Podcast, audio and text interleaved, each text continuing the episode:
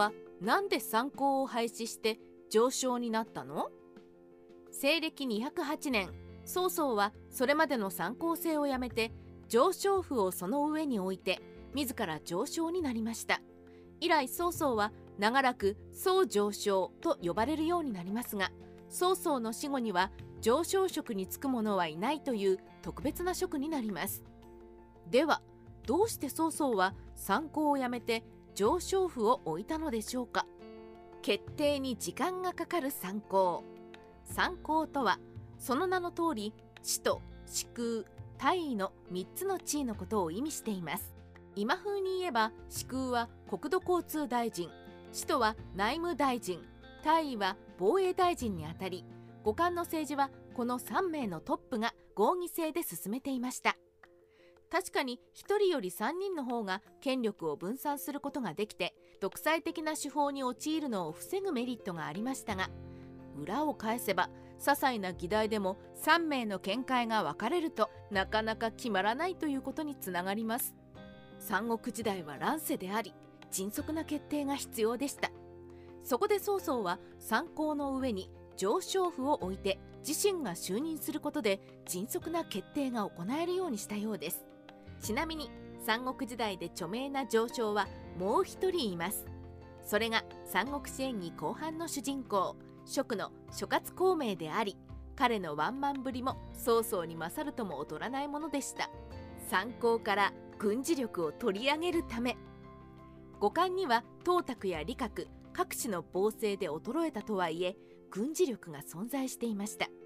例えば参考の指揮下にある休憩府の英府や高六軍それに出勤後はそれぞれ南軍北軍殿内自重宿営という三軍を擁して宮殿を守備していました。もし参考に曹操暗殺を企む人間がいて検定から直命を受けて南軍や北軍を動かして曹操を殺害しようとした場合宮殿内にいる曹操では手も足も出なくなる恐れがあります。それが旧ではない証拠に西暦200年には初期将軍の東将が検定の密命を受けて曹操暗殺未遂事件を起こしています。そこで曹操は参考の上に上昇符を置き副上昇クラスである魚子大夫を補佐として参考を支配下に置きさらに上昇府には軍事の中心になる武衛府を設置しました。こちらの武衛府は金軍の宿営兵を統率する地位で曹操は武衛府を置くと息子の宗妃を武衛将軍に任命し自身のボディーガードである居長武衛中郎将に任命しています。分かりやすい人事から察せるように上昇府の設置は曹操暗殺の可能性を排除する手段でもあったのです。罷免された五冠最後の使徒長音曹操が上昇符を置いた時参考は有名無実になっていて残っていたのは使徒の長音という人物だけでした。彼は家柄が良く長い間検定に仕えていたというだけの人で曹操はあっけなく罷免してしまいます。その罷免理由は曹操の息子の宗妃を壁笑し関心を買おうとした鮎追従というものだったようです。義の建国により復活する参考曹操の死後に空位となった上昇に代わり復活したのは参考でした。西暦220年宗妃は曹操の後を継ぐと検定に禅譲を迫って五冠を滅ぼし義を建国。そして葬儀建国の後進である核を大尉課金が使徒王老が死空になっています。曹操が参考を復活させたのはベンチャーなオールマイティ君主が幅を利かせた群雄割拠の時代が終わり。義呉蜀という組織化が完成した大国同士の総力戦が開始される時代の転換点を示す出来事でもありました。幻の上昇芝居。曹操の死後義の建国で参考が復活しました。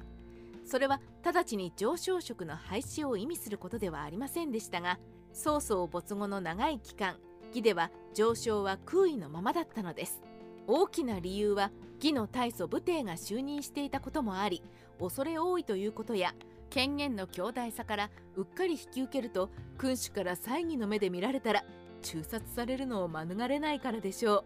う。しかしそんな恐れ多い上昇になれそうだった人物がいました。芝中達です。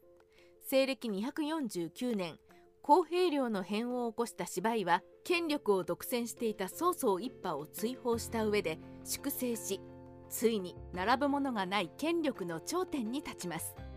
これに対し朝廷は上昇の位で芝居に報いようとしますが用心深い芝居はこれを固く誇示して受けませんでした。これにより結局義における上昇は曹操一代限りということになりました。ちなみに芝居の息子の芝生は上昇よりも上の国将に任じられそれを足がかりに本格的な清朝の建国に動いていきます。三国志ライターカワウソの独り言。今回は曹操が参考を廃止して上昇符を置いた理由について解説してみました。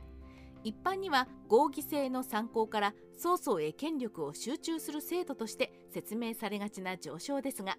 その支配下に武衛符を置いて宮殿の衛兵を指揮する権限を与えたというのは案外盲点だったのではないでしょうか。考えてみると家臣にせよ董卓にせよ